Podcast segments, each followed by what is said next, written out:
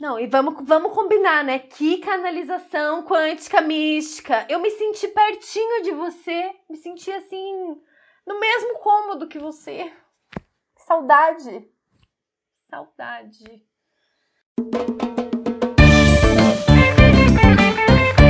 Vias de Afeto. Olá, caroneiros! Este é o Vias de Afeto, um podcast sobre psicologia que leva a arte de carona. Eu sou a psicóloga Natália Bresolim, sua piloto nesse caminho. Eu posso te dirigir, mas lembro que a atuação final é sua. Vamos nessa? Não adianta nem tentar fugir do assunto. Tudo que é da ordem do mistério sempre há de pintar por aí. Desde os primórdios da humanidade, nos questionamos sobre aquilo que vai além, aquilo que a gente não consegue explicar racionalmente. Vida, morte, encontro, desencontro, propósito. A espiritualidade e a religiosidade se fazem presentes no coletivo, tanto em construções culturais, sociais institucionais, como também individualmente, né, naquilo que toca os valores, propósitos pessoais, qualidade de vida. Hoje a gente vai explorar um pouco mais essa dimensão da subjetividade humana. A minha navegadora, que é aquela pessoa que mostra pra gente o caminho, é a Juliana Cash, ou Juliana Splash, para os mais íntimos.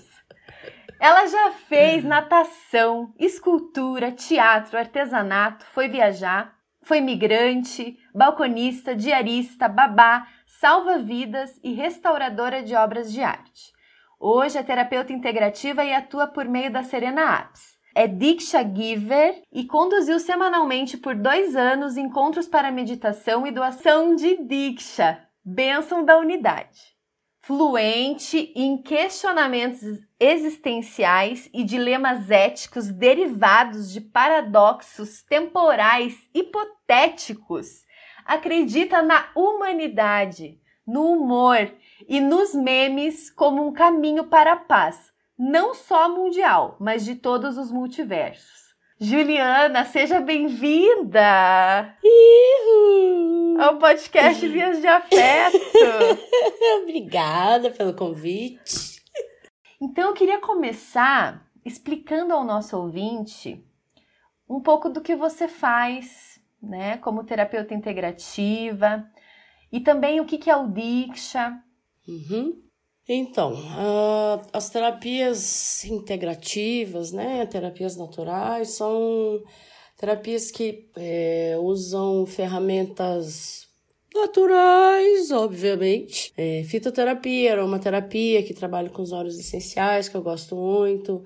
Aí entra várias outras terapias, né? Mas as que eu gosto muito de trabalhar são a massagem terapêutica, onde eu me utilizo muito dos óleos essenciais e suas propriedades físicas, emocionais, energéticas, para quem é de energéticas, enfim. que mais? Tenho trabalhado agora mais de uns tempos para cá com o Theta Healing, que é uma terapia energética, né? E o Diksha. Me conta um pouquinho do Diksha, né? Que é um, é um mix aí de terapia mesmo, né? Pegou um pouquinho ali da, das religiões orientais, né? E é uma coisa deliciosa. Eu, inclusive, já fiz. já. Foi minha iniciada, já ascensionou, é... tá iluminada, mente búdica. tô longe ainda, tô longe. Você já é, menina, só Ai. existe o agora. Você nem nasceu e já morreu, e já é tudo e nem é nada.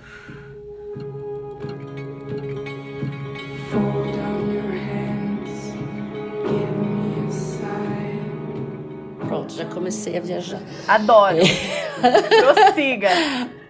A Diksha, a Diksha foi um, um, período bem legal da minha vida, onde eu me dediquei, né, lá no Pulsão, no espaço que eu trabalho por dois anos, né, semanalmente. Isso já foi uma grande vitória, assumir esse compromisso semanal de estar lá segunda-feira à noite presente. É, nesse compromisso, né? Isso para mim foi muito novo, me abrir essa possibilidade de ser adulta. É...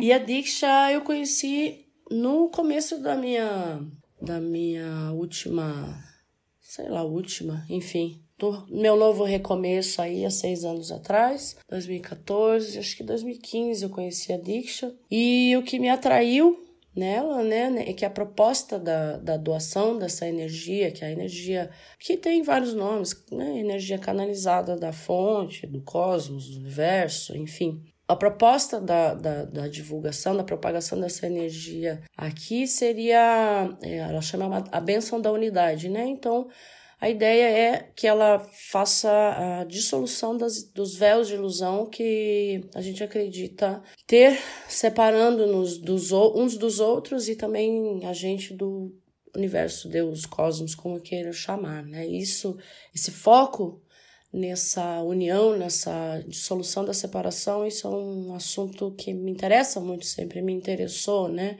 É, e baseou muita da minha busca, dos meus questionamentos nesse sentido de fé, espiritualidade, né? Porque perpassa pela, pela noção da liberdade do ser, né? em ser quem é, e também é, dissolve um dos grandes causadores da, da, das tretas né, que a gente enfrenta por aí, que é acreditar que somos diferentes, que o outro é um inimigo, que, que estamos separados de, de Deus, da divindade, da espiritualidade, enfim, do cosmos, do universo. E, e através dessa, dessa compreensão que não estamos separados e que o, o amiguinho não é o inimigo, o amiguinho é só apenas um outro você experimentando a existência numa outra proposta, numa outra aventura, numa outra, num outro script, né? É, isso me atrai muito essa ideia, né? Hoje já não, não trabalho diretamente com a doação de Diksha toda semana ou, né, com frequência, mas às vezes uma ou outra pessoa que teve contato com essa experiência, né, que eu tinha de lá no Pulsão,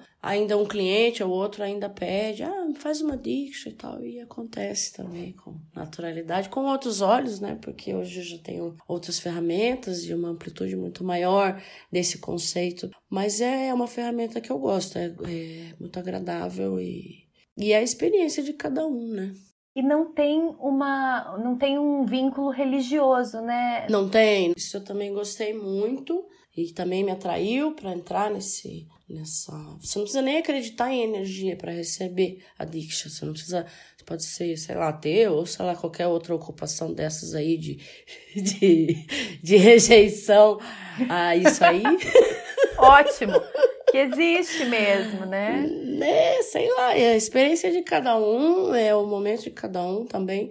Talvez não exista, não sei, não sei. Eu sinto que tem coisas por aí, até pela minha jornada de experiências na vida prática, né? De ter vivenciado coisas.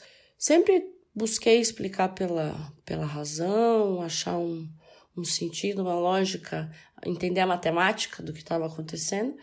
Mas, enfim, tem gente que opta por esse caminho de não acreditar em nada, não sentir nada, não se propor isso e tá tudo bem. E mesmo assim, essas pessoas se beneficiam também da, da Diksha. Isso foi. É, tive experiências assim nesse sentido, de pessoas que se sentiram melhor, independentemente de acreditarem ou estarem entregues ou estarem buscando, enfim. Pois é, né? Justamente, eu acho que é, um, é uma temática, a espiritualidade, né, a religiosidade, em toda a sua amplitude, assim, né, é um tema de estudo e, e, e de, e de contatos também, né, a própria psicologia Sim. também considera é, a experiência religiosa uhum, e uhum. espiritual uhum. como, assim, como uma, uma dimensão do ser humano, né, então é como se a gente fosse, é, não é como, né, é, a gente é. Nós, a gente somos. a gente somos. E as árvores somos nós. Somos nós. É que tem hora que dá um câmbio aqui. As árvores somos nós. A gente somos seres biopsico social, social e espiritual, né? Ambiental uhum, também, né? Porque não tem muito como a gente fugir disso, né? A religiosidade sim. com a sua com a sua é, com o seu poder, né, com a sua influência, influencia todo mundo, gente, não tem como, né? Sim, é, sim. A religião enquanto instituição, né? É importante a gente diferenciar religião de espiritualidade, uhum. né? Uhum. Sim, a religião, sim. né, com suas crenças, seus dogmas, né, suas, seus rituais, né, e tudo que vem junto com a religião, é direciona aí, né, algumas algumas alguns conjuntos de valores, né, de crenças da nossa sociedade mesmo como um todo, né? A gente mora no Brasil, olha só, né? Tem, tem uma uma é, é,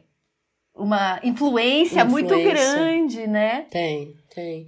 Mas a é. espiritualidade já é outra coisa, né? É, tá mais relacionada mesmo a esse contato, né? A essa experiência com o mistério, com o transcendente, não necessariamente relacionado ali com uma crença ou uma prática religiosa, né? Sim, sim, e tá tudo bem, né? Que cada um, mesmo a própria rejeição da espiritualidade, né? Do fator espiritualidade, a existência ou não, a, rejeição também é um peso, também tá vinculado, né? Como tudo que a gente põe a preço ou rejeita, são dois lados da mesma moeda, né? Então, existe a conexão com esse todo esse universo de espiritualidade, de religião, independente se você acredita ou não, né? Exato. A gente está num contexto social. Ou rejeita. Uhum. É, a gente está num contexto social, cultural, né? E estamos todos Sim. aí sujeitos a, a, essa influência, né? Alguns mais ativamente, outros menos ativamente, né? Mas está aí. Sim. Eu diria que alguns mais conscientemente, outros menos menos conscientemente, mas a influência ela é muito forte, independente da de quão ativo você seja, isso tá na, nas informações que chegam, na lente que as pessoas com que você convive enxergam o mundo e vão interpretar as tuas próprias, os teus comportamentos, né? Então, mesmo que para você seja algo que você nem pensa no assunto, não se incomoda, não se preocupa, nem com rejeição, nem com apego, mas é as pessoas do teu entorno, a maioria, talvez, não sei, segundo os, os institutos de pesquisa Vozes da Minha Cabeça,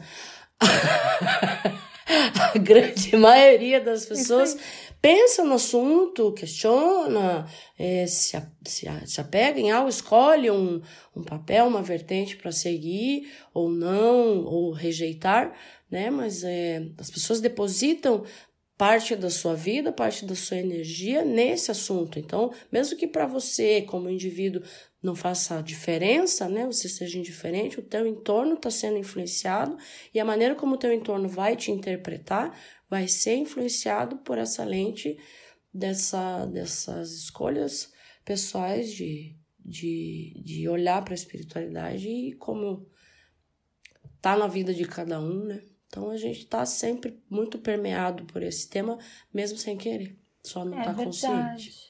É verdade. Me veio e, ó, agora, foi meu eu superior que me mandou Arrasou, arrasou. E só para complementar, né, é, trazer um dado aqui, é, bibliográfico mesmo, assim, a Organização Mundial da Saúde incluiu a dimensão espiritual no conceito multidimensional de saúde lá em 1988, remetendo uhum. a questões como significado, sentido de vida, né? Não, não, não tá relacionado necessariamente à crença, à crença ou prática religiosa também, né? Sim, sim.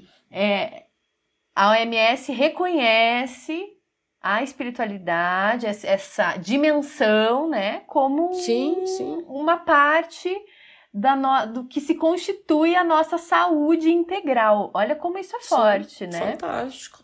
Não tinha ideia.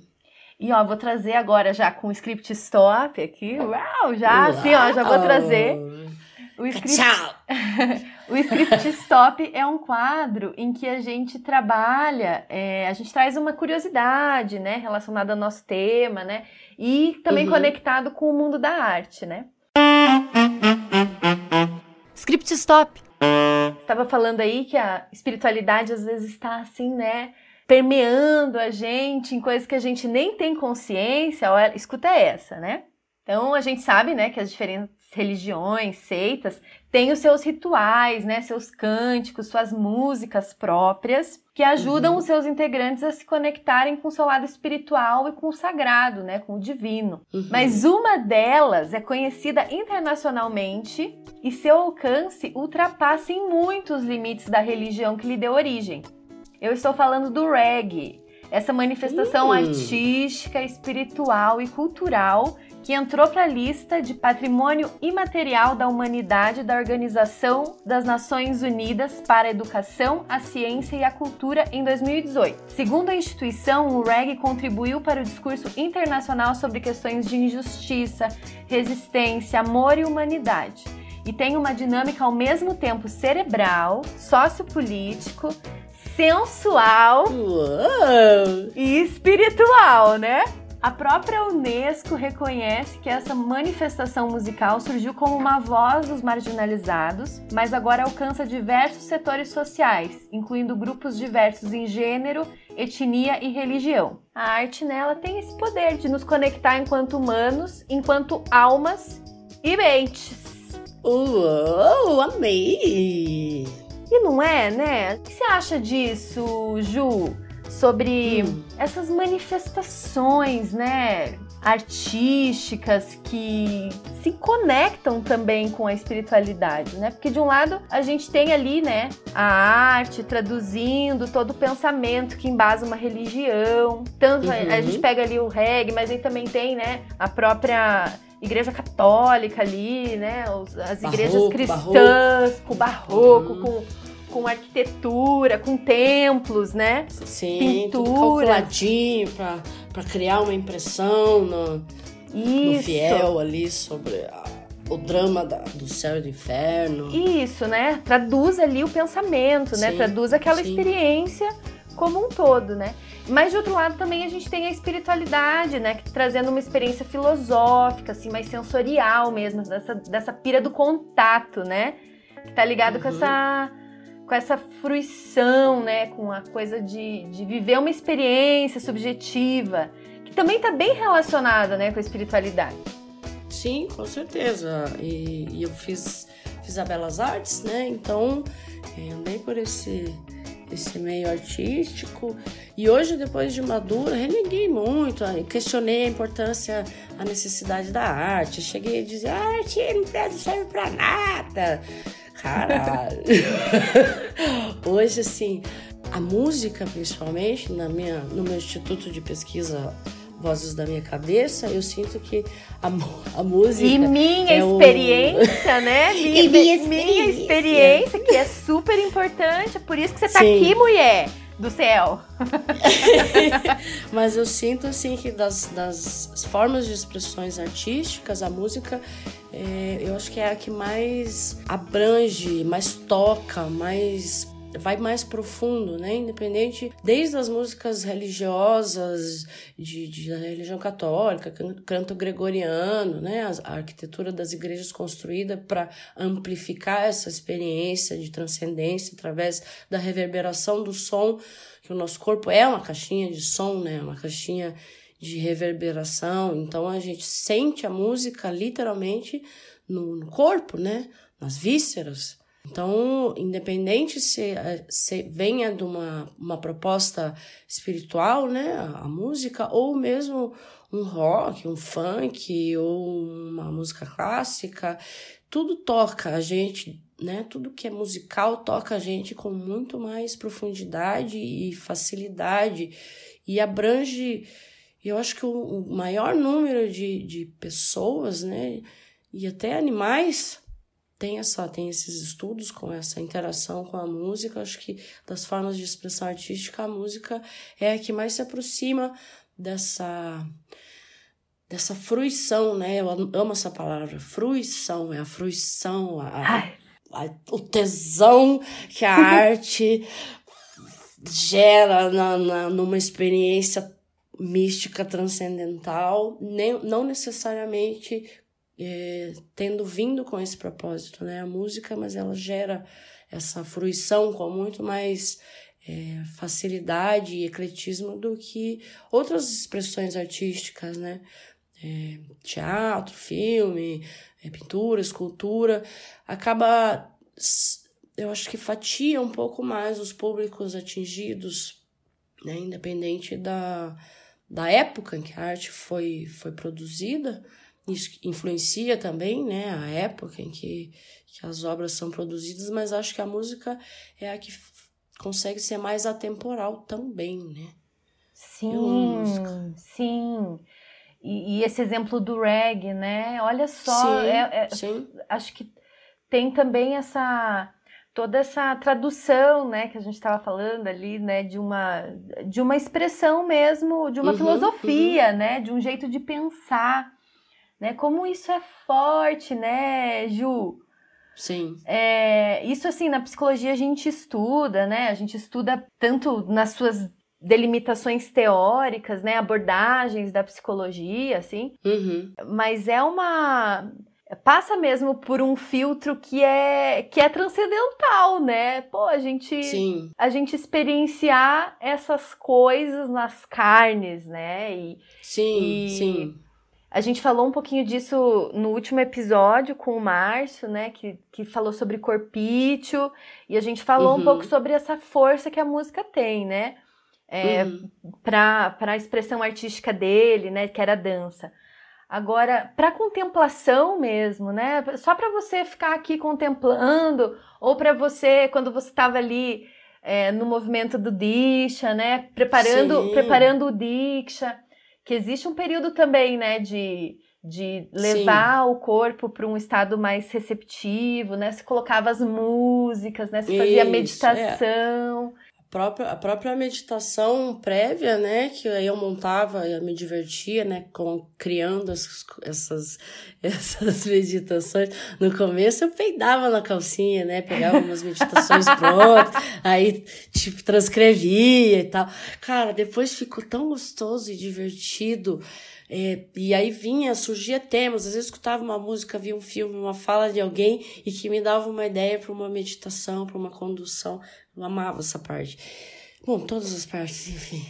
E, inclusive, a minha proposta no, no, nos encontros de, de Diksha passava também pela minha experiência pelo teatro, né? De criar o clima, né? De Aquecer, de fazer aquecimento. Isso, de, de conduzir no caso, o, o, meditante. E aí eu, eu colocava esses fatores, música, eu montava a playlist para aquele momento. Então, tem essa pesquisa de músicas de cura, assim, né? Eu gosto das frequências solfégio, eu gosto de mantras, e é, e é tudo no sentir, né? Eu não tenho uma pesquisa muito aprofundada em teoria, as frequências solfégio, sim, um pouco, mas sempre foi muito no meu sentir, né? Então eu montava as sequências, mas eu aumentava o, o som da música, eu mudava a entonação da voz, para criar o climão, assim, para conduzir com mais propriedade a experiência transcendental, que essa é a pira, a gente curte isso, é gostoso é, se sentir envolvido em, em os seus sentidos né, sendo apraz, aprazidos, aprazer, prazerosamente cuidados. né? E tem a química, né? A química sim, do, do sim. cérebro, do corpo, que ela é ela é manipulável, né? Através dessas experiências, essas a música, a meditação, a espiritualidade, tudo isso nos, nos gera química no corpo, né? Nos liberações, a meditação, né? reduzindo o sistema simpático, né? Conduzindo o corpo para o sistema mais parasimpático, diminuindo a adrenalina, cortisol, né? Os hormônios do estresse e propiciando que a gente consiga abrir um espaço para produzir e apreciar, não só produzir, mas esse tempo de apreciar a endorfina, ocitocina, essas delicinhas. todas essas esses hormônios é, gostosos, né? Zé Droguinha, o corpo é um Zé Droguinha. Adoro químicos, né? Então, por que não direcionar a nossa experiência para esses químicos do prazer, do prazer de existir, do prazer de estar aqui agora, nesse momento, nesse corpinho, nesse bonequinho de carne? Por que não usar o bonequinho de carne de maneira prazerosa, né? Se não tivesse esse propósito, né, do ser humano sentir prazer, a gente não tinha clitóris, por exemplo. Sim, né? A gente não tinha é, pontos de, de sensibilidade, sim, né? Sim, essa inervação toda que é uma delícia. Nosso corpinho foi feito para sentir prazer também, né? Então, por que não nos permitir, através de qualquer momento, qualquer experiência que a gente escolha passar, seja pela espiritualidade, seja por uma música, seja pelo alimento, seja pelo exercício, né? A gente pode ter esse poder de, de automestria nas escolhas das experiências que a gente quer acessar com mais frequência, mais facilidade. É, tem essa. É, esse, esse processo né, organizador da gente enquanto ser humano que é se, se conectar com rituais, né? Uhum, e nesse uhum. ponto, uhum. tanto a espiritualidade, né, as filosofias espiritualistas e tanto a religião, né, quanto a religião, vai muito nessa linha, né, da gente é, se conectar mesmo com um clima, com isso que você falou, né? Uhum, isso, clima. Se aquecer para algo. Isso a gente faz uhum. na psicologia também, né? Tem algo de parecido nesse movimento de de se preparar, né? De abrir um ritual. Que seja você ir lá encontrar teu terapeuta uhum, uhum. uma vez por semana. A gente vai entrar um pouquinho nas questões éticas que envolvem, né? Claro, né? Psicologia. Uhum. Mas uhum. se você for observar, Ju, assim, os, os psicólogos que, por exemplo, o Jung, né? Que foi um cara que criou a psicologia complexa. Foi um cara que, uhum. meu, ele, ele foi um antropólogo, né? Ele foi lá no fundo das religiões é, orientais e, e sacou várias questões parecidas. Ele também foi fundo em povos originários, né? Pensou a simbologia. E uma coisa que ele achou em comum foi isso aí, né? O ser humano ritualiza, né? Se questiona sobre sua existência e desde sempre busca essa iluminação, né? Uhum. Tanto que ele sacou isso e trouxe isso para a teoria dele, né? Claro, é, não que ele tenha, ele não, gente, ele não, é, ele não foi, não era um pastor, ele não era um líder religioso. E o Carl Jung é meu pastor e nada me faltará. e arquétipos mas, não me faltarão. é, mas ele justamente, né, ele estudou Sim. essas coisas em comum, né, essa essa busca humana mesmo e, e, traduziu isso como a busca da individuação, né? Ele trouxe isso enquanto ciência, enquanto método, enquanto uma teoria de desenvolvimento e, e, e de tratamento, né? De terapêutica, para é, que busca essa individuação, né? Se tornar você mesmo, desenvolver-se, né? Aí veio daí na minha teoria, né? Tô até falando de Jung aqui, nem é minha praia. Mas eu sou muito interessada, eu amo Jung, assim, eu, eu tô sempre estudando, assim, acho ele acho muito interessante. Agora, o, o Moreno, que é do psicodrama, né, uhum. é o cara que ele, ele tinha uma religião, ele seguia uma religião com princípios judaicos, né, que estava junto com o racidismo, com o cabala, assim, né, essas, essas vertentes do judaísmo. Uhum. E assim, muito, muito dessa filosofia espiritualista, né, que ele seguia, ele trouxe para o psicodrama, né, trouxe assim enquanto, enquanto filosofia mesmo, né, é, é, a gente pega assim, né, conceitos bem centrais assim do psicodrama, guria, são, uhum. são vem ali do racidismo, né, que é a coisa de você é, buscar uma centelha divina, né? O Deus criador, uhum. né? Que está dentro de você. É, claro, a gente trouxe isso em, no campo da ciência, no campo de uma terapêutica mesmo, né? Uhum. Deu outros nomes, né? Espontaneidade, criatividade, Sim. coisas que são medíveis, né? Qualitativas e quantitativas, uhum. para daí a gente transformar isso numa forma de desenvolver. Mas na verdade, né? Tem um propósito muito parecido, né? Que é esse encontro uhum. com um eu maior, né? Sim. E é, e é essa que é a brincadeira, né? Esse eu, esse, quando a gente vai indo, indo, indo, indo, acaba fundo e descobrindo que não tinha que ir em lugar nenhum. Tava aqui e, o tempo todo, né? As respostas, quando a gente entra nesse, a gente, eu e minhas personalidades, a gente entrou nesse nesse caminho. Maravilhosa. A gente entramos nesse caminho, é, passou muito por essa busca, né? Fora, fora, fora, buscando religiões. Eu estava sempre buscando esse pertencimento, né? Essa identificação com um grupo, com uma filosofia, onde haveria um direcionamento, é, uma, e essa sensação de acolhimento, né? Do, de estar num grupo, né? Então, isso sempre busquei, ninguém nunca me disse. Ah, Juliana, você nasceu para com essa missão, você nasceu para ser desta filosofia ou religião. Não, só escutava, siga seu coração. Eu ficava puta. Nossa, velho. Como saía braba, triste, confusa.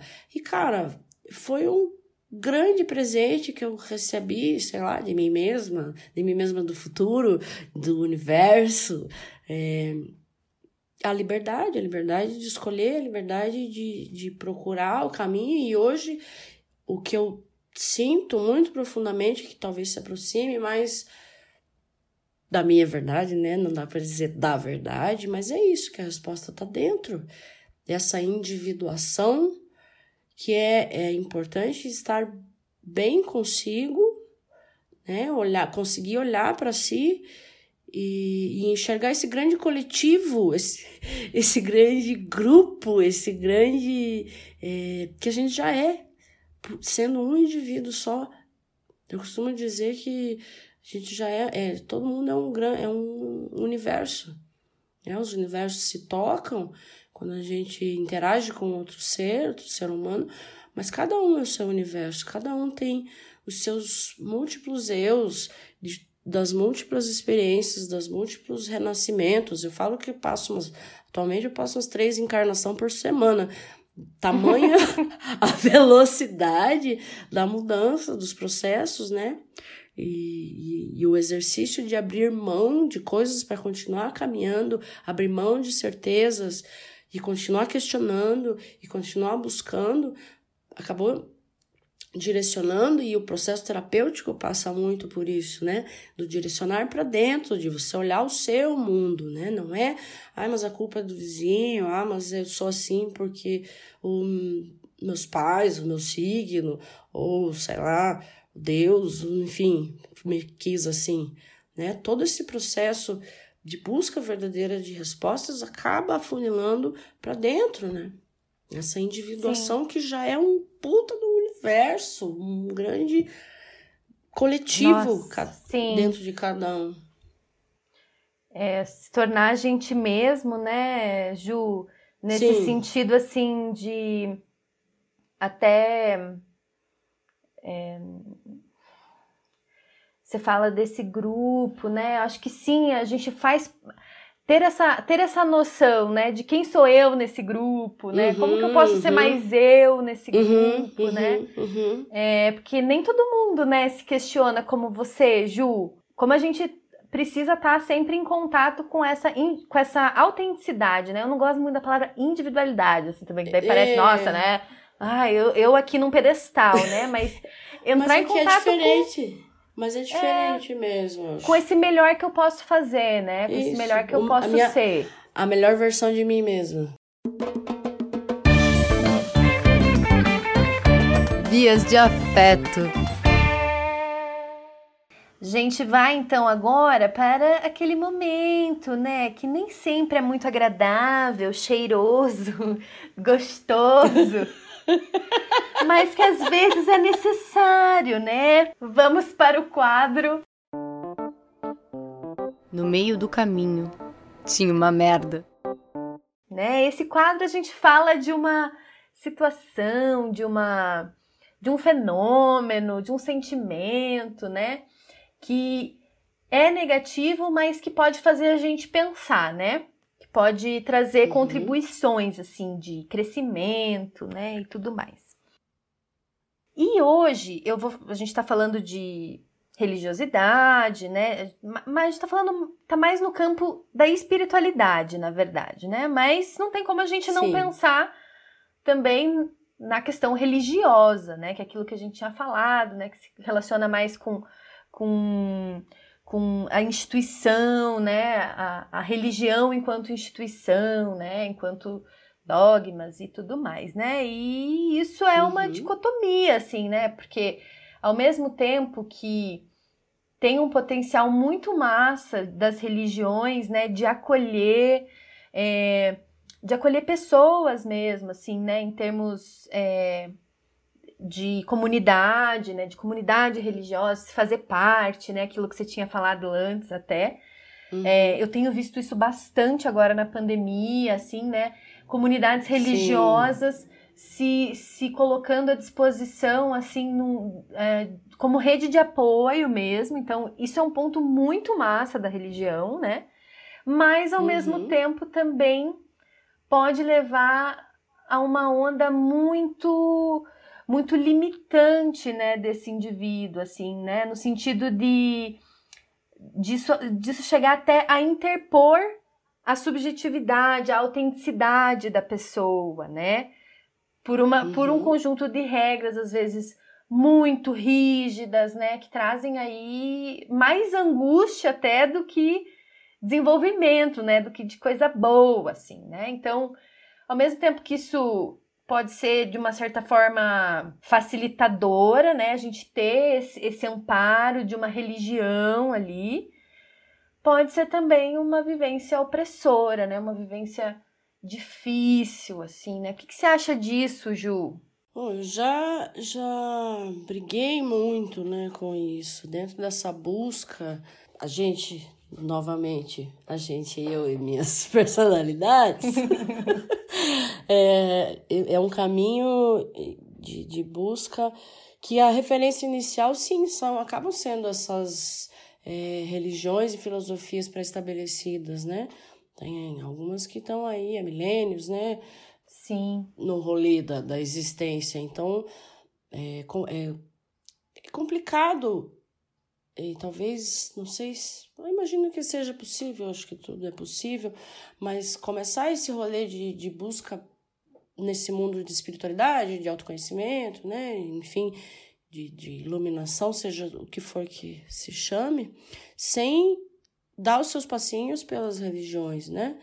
É, uhum. Eu, como sempre, me, me vi como uma pessoa mais questionadora, mais é, buscando algo, né, e não me contentando com respostas simples ou respostas muito prontas, né, sempre isso foi sempre meio meu assim, né. Estudei muita coisa, tentei me encaixar em muito lugar e também acabei indo em outro momento para o lado oposto, para o lado da rejeição, Uhum. Né? Religião é o câncer da humanidade.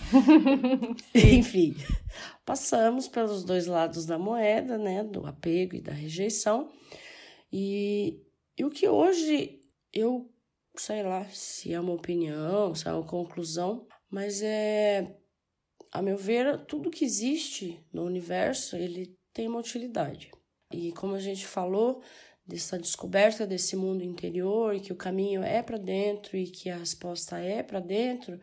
Então, não, não consigo mais colocar a culpa ou a responsabilidade sobre qualquer coisa, seja pela castração é, né, do, do indivíduo ou do, dessa rede de amparo ou da, do, da, do caminho da, né, da melhora e tal do indivíduo, eu não consigo mais estar nesse lugar de, de, de colocar, de ver essa responsabilidade como em nenhum fator externo. Né? Então, Nossa. qualquer experiência perante qualquer coisa é sempre muito individual. Então, eu, por exemplo, nunca me encaixei em nenhuma religião, apesar de procurar tentar isso, né, por um, um bom tempo.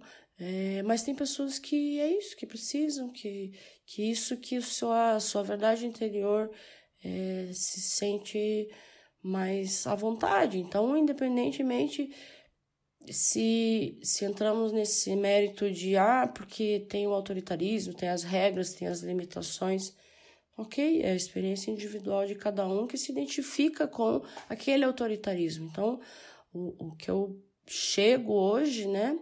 De que tudo no externo tá na gente, tudo que a gente onde a gente fica, onde a gente dá uma paradinha, onde a gente põe a nossa atenção, não está fora, está dentro, né? Então, se você se identifica com uma religião mais é, rígida, né, digamos, em, em, certos pontos, mais castradora, ou uma religião, uma filosofia mais libertária, é, isso é seu. Essa rigidez está dentro de você. A gente, a gente reconhece e se identifica no fora o que tem dentro, o conteúdo que tem dentro, né? Então, é, não, não, não tenho uma opinião sobre ah, é bom, é ruim, é certo, é errado.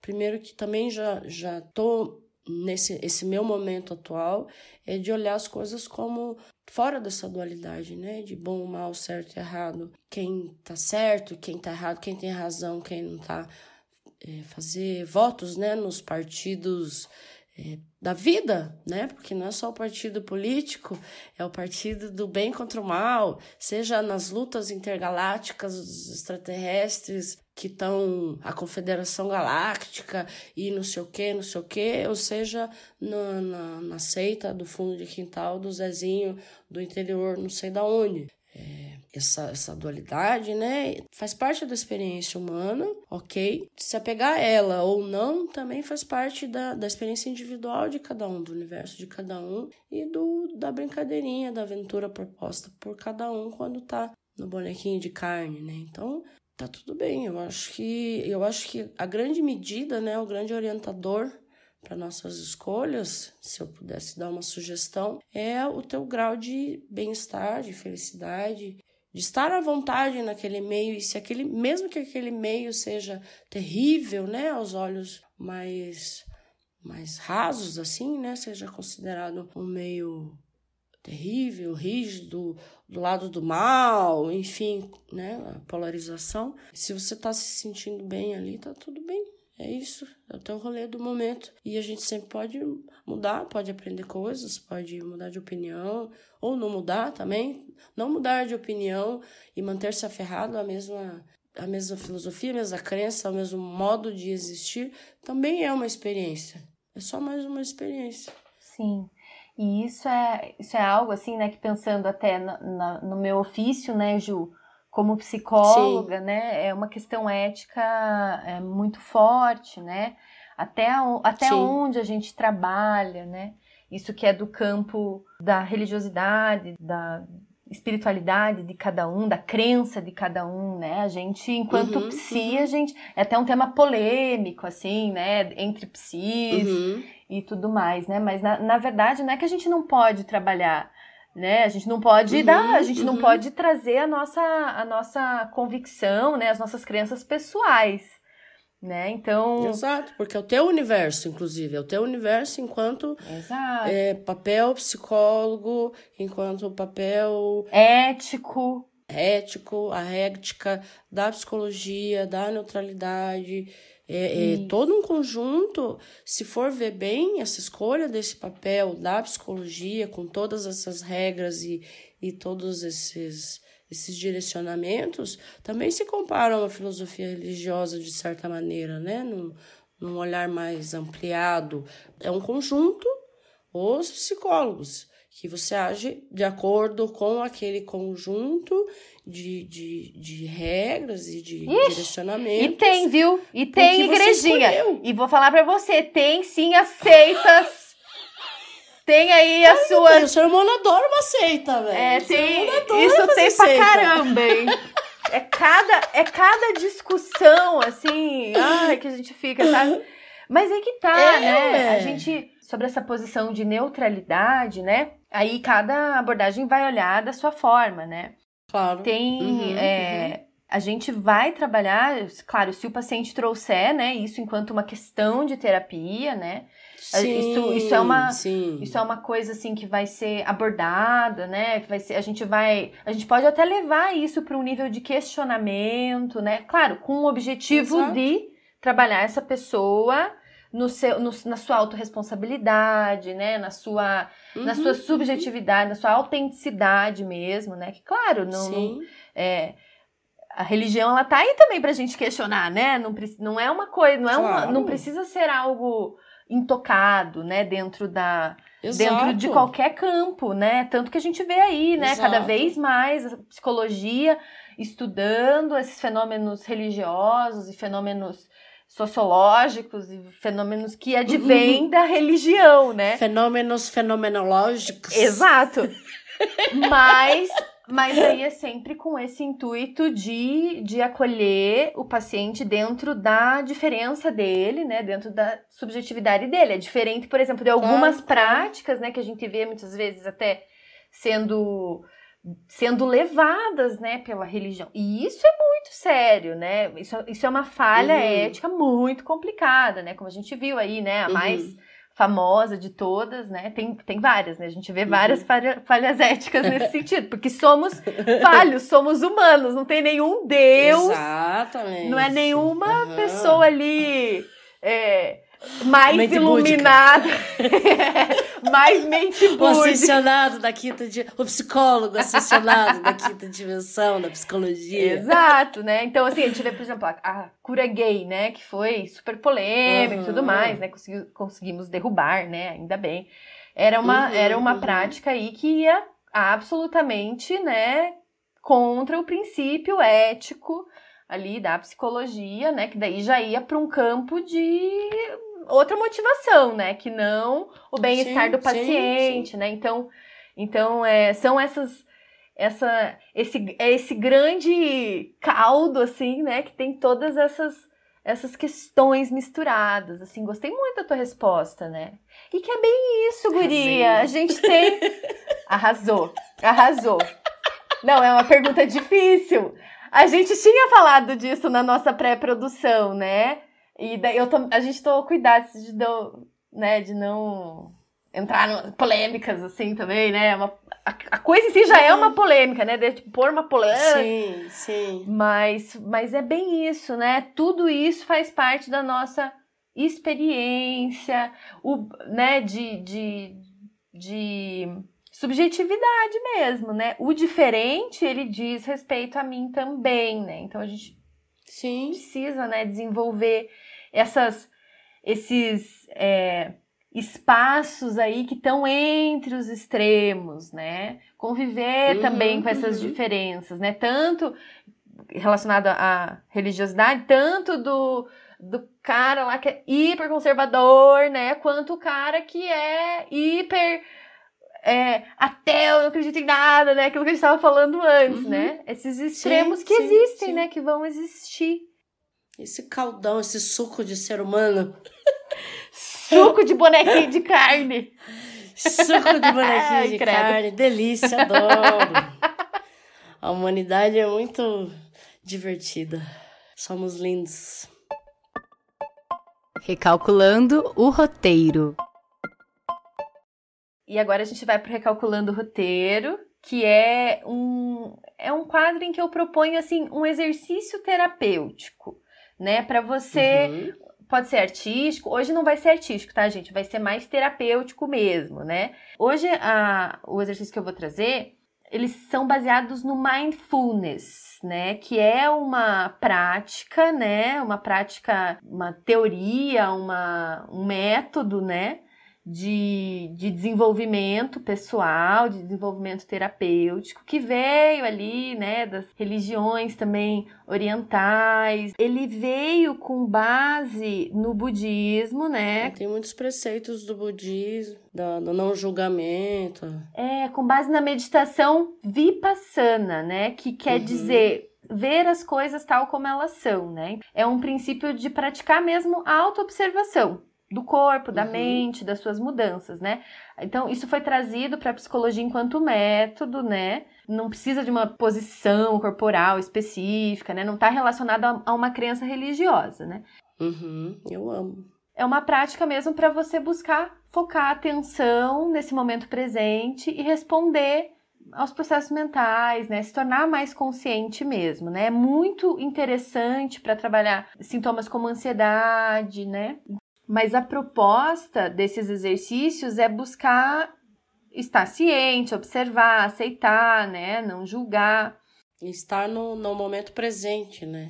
Estar no Isso. momento presente. Eu tenho feito umas, umas aulas, são quatro encontros, faz três que eu fiz agora semanalmente, e, cara, é ridiculamente imensa a diferença. É uma, é uma, o Mindfulness é uma chave foda de, assim, respirar, estar aqui, estar agora, ver o que está acontecendo, ainda mais nesse momento loucão que nós estamos vivendo. Sim. Este pandes, pandes, agora eu chamo de pandes porque eu aprendi com os jovens. Essa pandes.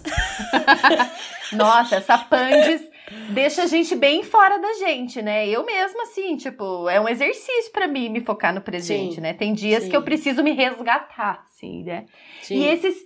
E o que eu acho legal do mindfulness é que é, é como se fosse um ritualzinho mesmo, né?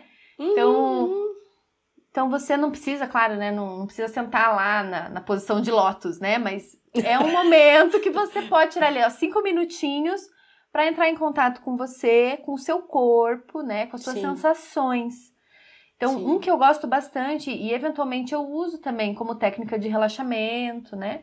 E que eu sei que o Uhum. pessoal usa bastante no, no Mindfulness, é a varredura corporal, né? Como se a gente, a gente fizesse um Uhum. raio-x, né? Então você Uhum. deita ou senta numa posição confortável e, e passa, né, pelo, pelas partes do seu corpo, tomando consciência dela, sem movimentar. Menina, eu usava isso lá na, na Diksha. Agora eu lembrei que às vezes eu usava essa da varredura. Sim, é muito, é muito legal. Então, E a gente aham. utiliza bastante também, né? Como técnica de Aham. relaxamento. Não é, Sim, não é, é. uma coisa de outro mundo, assim, né? Isso. Claro, eu não sou, gente, eu não sou uma especialista no tema, né? Eu não estudei assim profundamente a técnica, né? Mas são é, algumas técnicas que a gente que são comuns, né? E que a gente pode aplicar, né? Sendo você Sim. psicólogo comportamental, sendo você Diksha Giver, Jovem mística. jovem mística. Enfim, como a gente falou, não tem uma, uma ligação religiosa, né? Sim. Outra muito legal é a respiração, né? Então você prestar atenção na respiração, né? Nas etapas do processo, desde você inspirar, sentir o ar no seu pulmão, soltar, né? Sentir teu pulmão vazio. Prestar atenção em coisas eh, sensoriais que estão ao teu redor, desde a roupa que você está vestindo, né? Então, sentir a textura do tecido, sentir, quando for beber uma água, sentir do corpo. isso, sentir a temperatura do copo, sentir é, a, a, a sua mão, né, pegando Uhum. o copo. Uhum. É, um, é um, como se a gente fizesse mesmo um, um, um zoom, assim, de, de percepção, né? Uhum. Então, essa é a minha dica, né, de exercício terapêutico do dia. Gostou? Amei e reforço a dica. Arrasou. Reforço, porque inclusive essa eu tinha tido um pouquinho de contato com mindfulness quando eu fazia yoga e o meu instrutor ele é agora instrutor de mindfulness, tudo fez um monte de curso e na época ele já dava essas pinceladas, né, na aula e aí eu trazia justamente essa varredura que eu usava já é do mindfulness, essa coisa do tem a coisa do, de, de ouvir o, o ambiente inter, né, interno, depois ampliar a audição para o ambiente externo, e depois voltar a atenção para os sons do ambiente interno. Isso também dá um efeito muito bom de se colocar como presença né, no Uhum. momento presente. E não se apegar a nenhuma experiência, não se apegar a nenhum som, né? Não xingar o motoqueiro que passava cada vez que eu começava a dar a meditação. Nossa, era- Lembra é. disso, né? Eu lembro, eu lembro bem, eu lembro bem. Rotatória de aplausos. Então agora a gente vai para a nossa rotatória de aplausos, que é o momento em que a gente fala as fofoquinhas das celebridades. Não, mentira. A Mentira! bomba, não a menor ideia. Não, esse tá é o momento. Esse é o momento em que a gente fala dos nossos queridinhos, né? Das nossas é, séries queridinhas, nossos filmes, nossos é, contatos musicais, né? Contatos artísticos em geral. Que a gente queira compartilhar, né? Pode ter a ver com o tema, pode também não ter a ver com o tema, né? Uhum. Pensou em alguma coisa, Ju? Se eu tivesse que escutar uma música pro resto da minha vida, Ai, que Assim, lindo. Isso, é bem profundo, essas coisas, assim, foi pensado, foi sentido nessa música. A letra dela me fa fala comigo, a composição e tudo.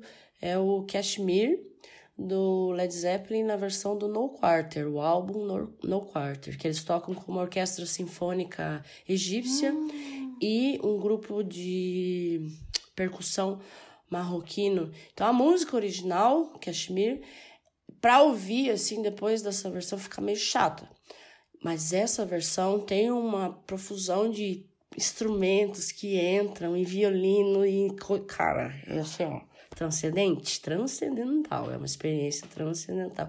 E a letra também é em inglês, mas vendo a tradução, super combina com esse clima que foi criado nessa é um álbum que eles gravaram num teatro e tal. Então, assim, é um encaixe muito perfeito de, de, de estímulos sensoriais.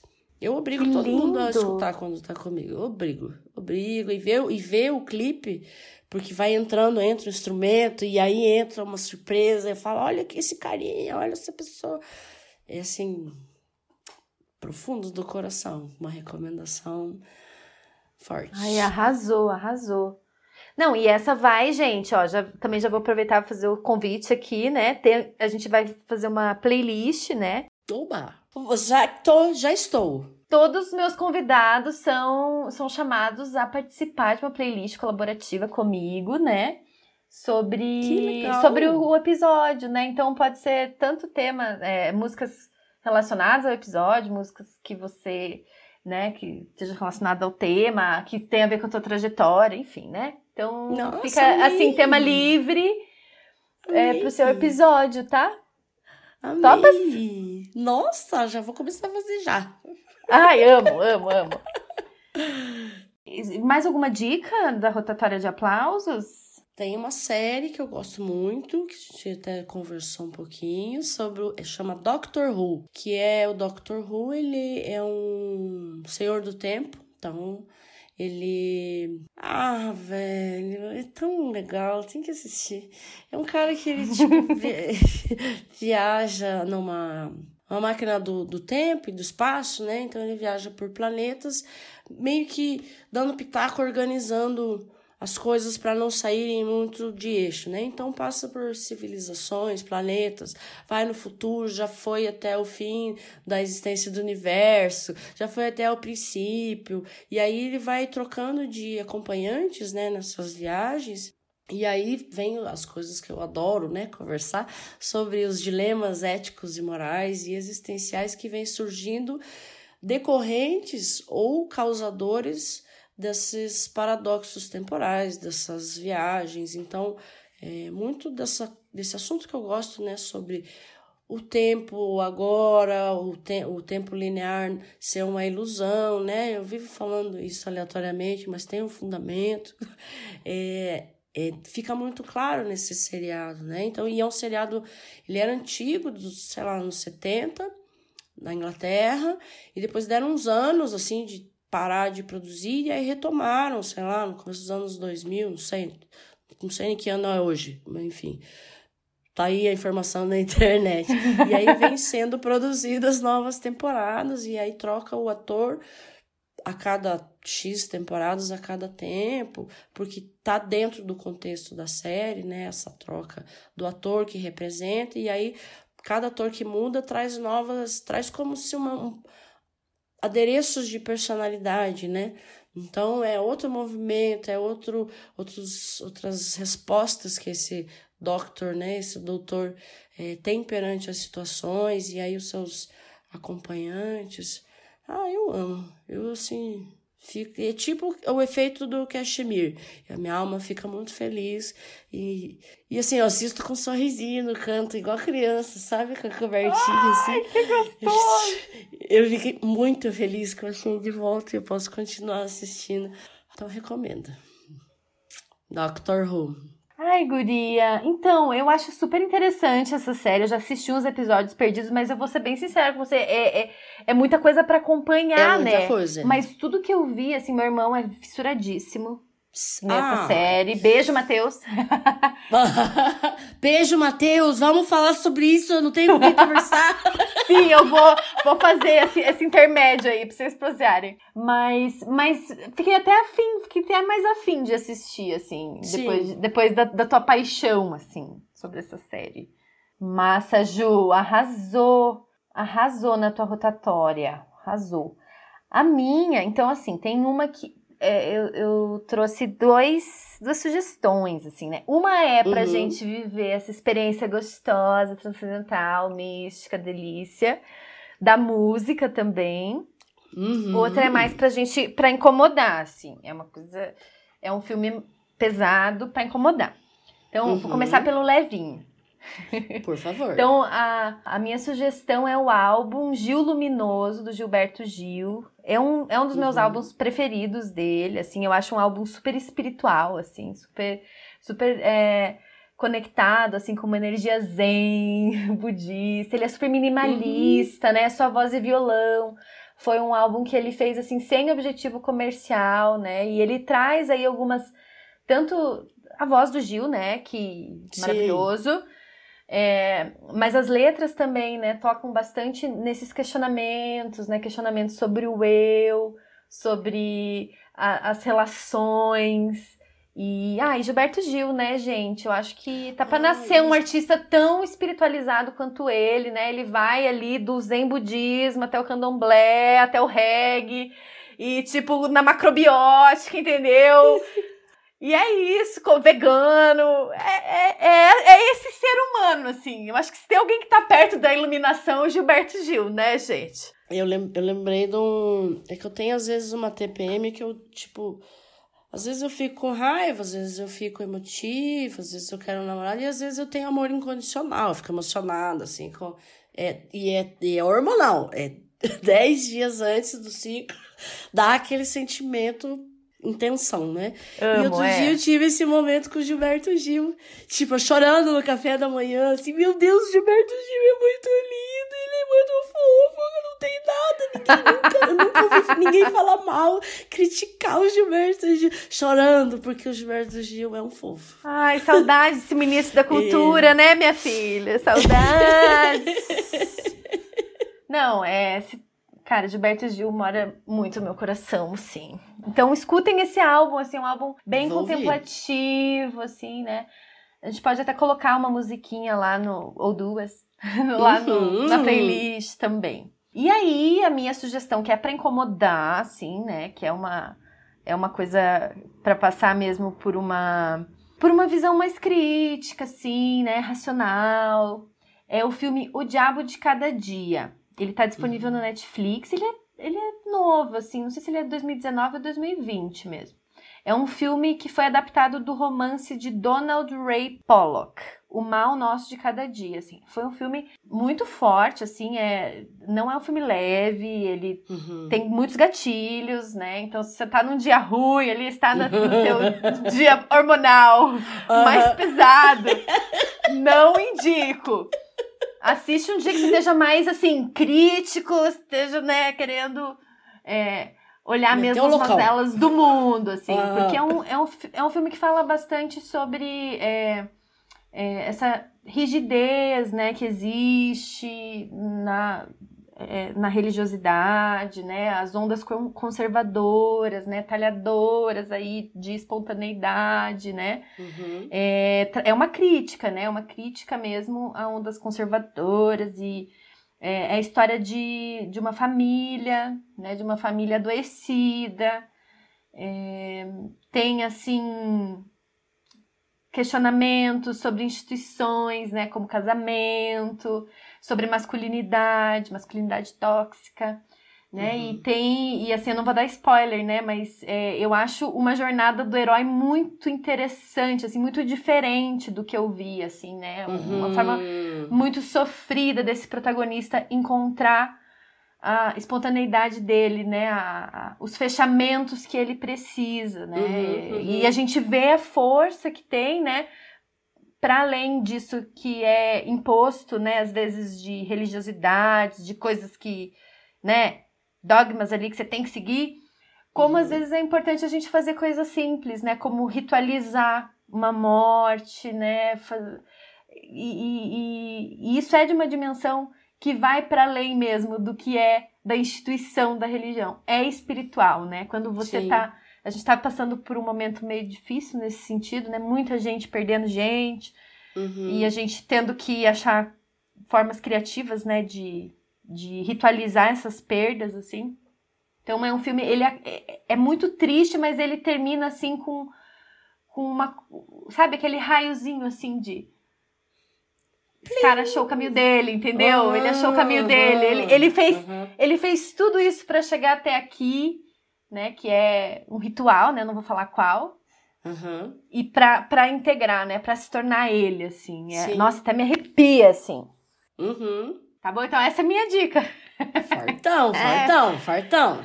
Talvez eu não assista, mas já curti a existência dele. É, amiga, um dia que você tiver, assim com sangue nos olhos, assim, tá. no dia que você tiver na TPM mais, da, mais ódio. raivosa. É.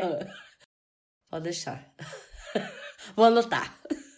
Ju, é isso, minha flor. Obrigada pela tua disponibilidade, pela tua paciência, pela tua abertura. Foi um presente ter aqui. Desde o dia 1 eu queria você aqui. Desde que você me contou o que você estava fazendo, eu queria vir. Mas eu não ia me, me escalar, né? Dizer, ei, me convida. Eu mandei mensagem telepática, chegou. As vibrações aqui, ó, a gente tava na mesma vibração quântica, Ai, sensorial, espacial. E obrigado por me convidar por esse projeto, projeto lindo, fofo. E muito amor, muita, cara, é tipo, dá pra sentir o, o o tamanho do, do amor que vocês estão colocando nisso, o tamanho da entrega, o tamanho da, da verdade da alma de vocês. Dá pra, dá pra sentir em cada detalhe desse projeto. E eu me sinto honrada de ter sido é, acolhida nesse, nessa caminhada de vocês aí. Desejo que isso só se espalhe, se amplie, que o mundo precisa desse, desses golinhos de, de vias de afeto. Bom, pessoal, o podcast Vias de Afeto fica por aqui, mas o caminho continua, sempre em direção a uma vida mais ativa, criativa e transformadora. Agora é com você, protagonista. As cortinas estão abertas. Um ótimo fim de ano, boas festas e até o ano que vem. Eu, Natália Bresolim, espero você. Até lá! Este podcast tem a apresentação e concepção de Natália Bresolim, criação e produção Amanda Iargas. A concepção musical das vinhetas é de Leonardo Lima. Ai, vou Até emocionada aqui. Não, você pare com isso. Os, os não, olhos fa não faça a psicóloga chorar. Chore Cristo.